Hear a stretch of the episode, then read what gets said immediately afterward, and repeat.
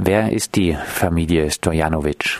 Ja, die Familie Stojanovic ist eine Roma-Familie aus Serbien, aus Südserbien, äh, die seit vielen Jahren schon geflüchtet ist aus Serbien und verzweifelt einen Aufenthalt außerhalb ihres sogenannten sicheren Herkunftslandes sucht.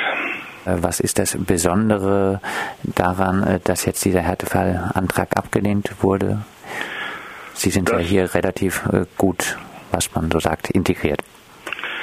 Das Besondere, warum der Härtefallantrag doch abgelehnt wurde vom Innenministerium, das erschließt sich uns nach wie vor nicht.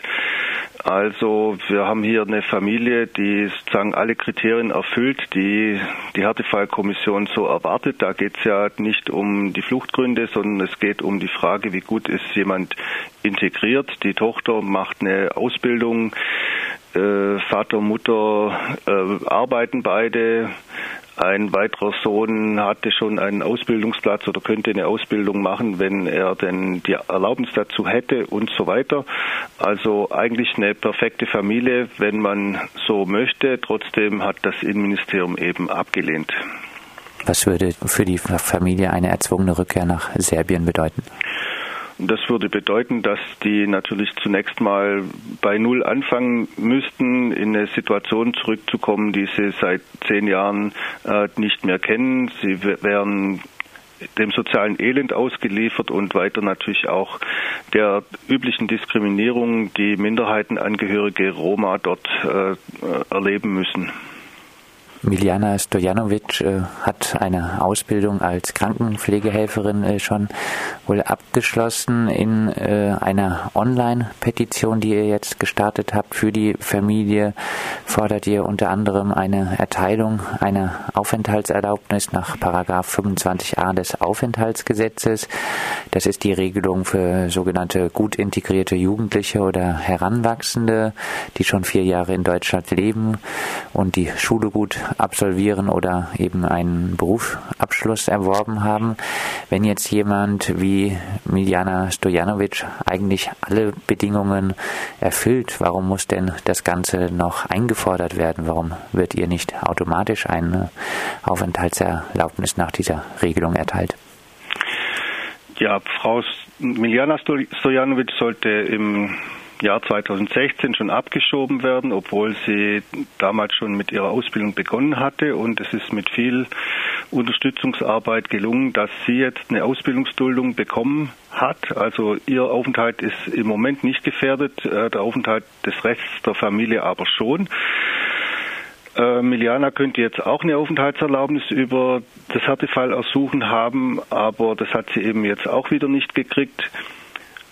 Nachdem der Härtefallantrag jetzt abgelehnt wurde, hat der Rechtsanwalt einen Antrag nach 25a Aufenthaltsgesetz gestellt. Das ist das Bleiberecht für Jugendliche, weil ein Sohn, von dem ich vorher auch gesprochen habe, seit vier Jahren in Deutschland aufhältig ist und eigentlich die Voraussetzungen dieses Antrags erfüllt.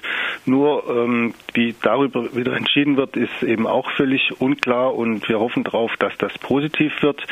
Ich denke an den äh, an der Zahl der Unterschriften unter die Petition kann man sehen, dass äh, viele Menschen das unterstützen. Wir haben jetzt über 43.000 Unterschriften und hoffen natürlich, dass die politische Ebene dann positiv darauf reagieren wird.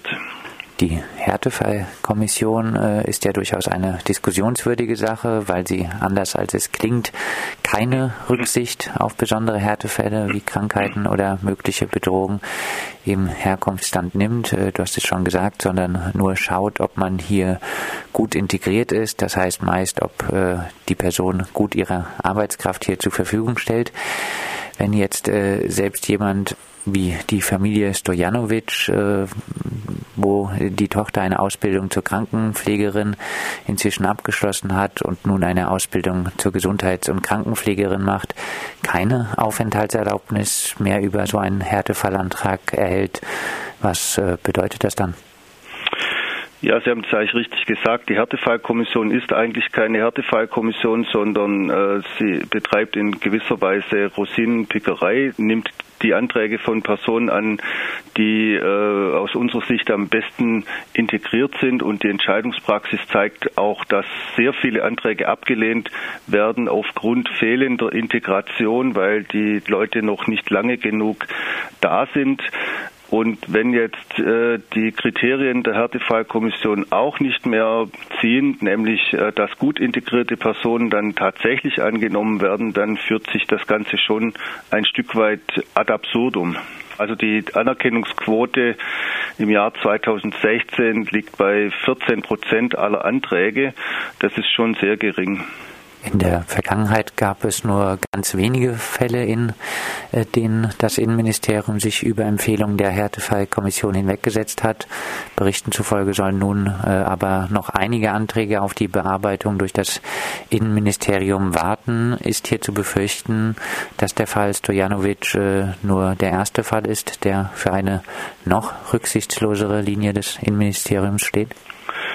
Ja, soweit bekannt ist, soll die Härtefallkommissionsverordnung nochmal geändert werden. Das Innenministerium möchte da Verschärfungen durchsetzen und es gibt wohl einige Fälle, äh, die zwar von der Kommission schon entschieden sind, positiv, äh, die aber vom Innenministerium jetzt nicht weiter entschieden werden. Also wird jetzt nicht Ja und Nein gesagt und es ist zu befürchten, äh, dass eben die Entscheidungspraxis noch schärfer wird und dass äh, es fraglich ist, ob man, äh, wie die Erfolgsaussichten mit Härtefallanträgen in der Zukunft sind.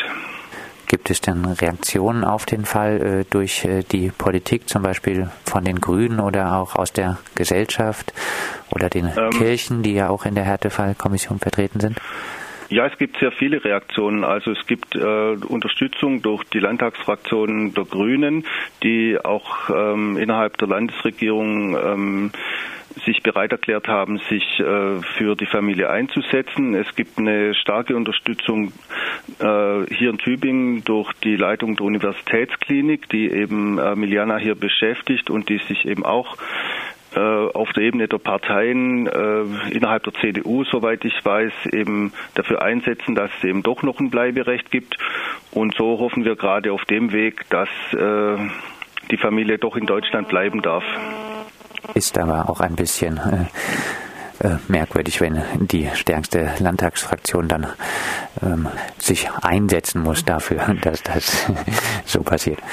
Ja gut, das Innenministerium ist CDU und da gibt es oft unterschiedliche Auffassungen, sage ich jetzt mal, auch innerhalb der Landesregierung. Hoffnung, dass äh, es noch eine gute Zukunft für die Familie äh, hier in Deutschland gibt?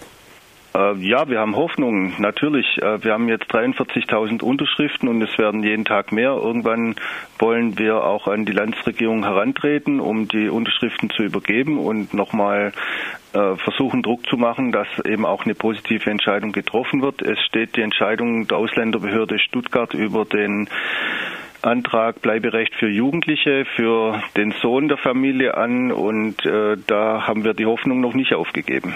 Das sagt Andreas Linder vom Menschenrechtezentrum Tübingen. Er setzt sich für die Roma-Familie Stojanovic ein, obwohl bestens integriert wurde ihr Härtefallantrag, der zuvor von der zuständigen Kommission befürwortet wurde, vom baden-württembergischen Innenministerium abgelehnt.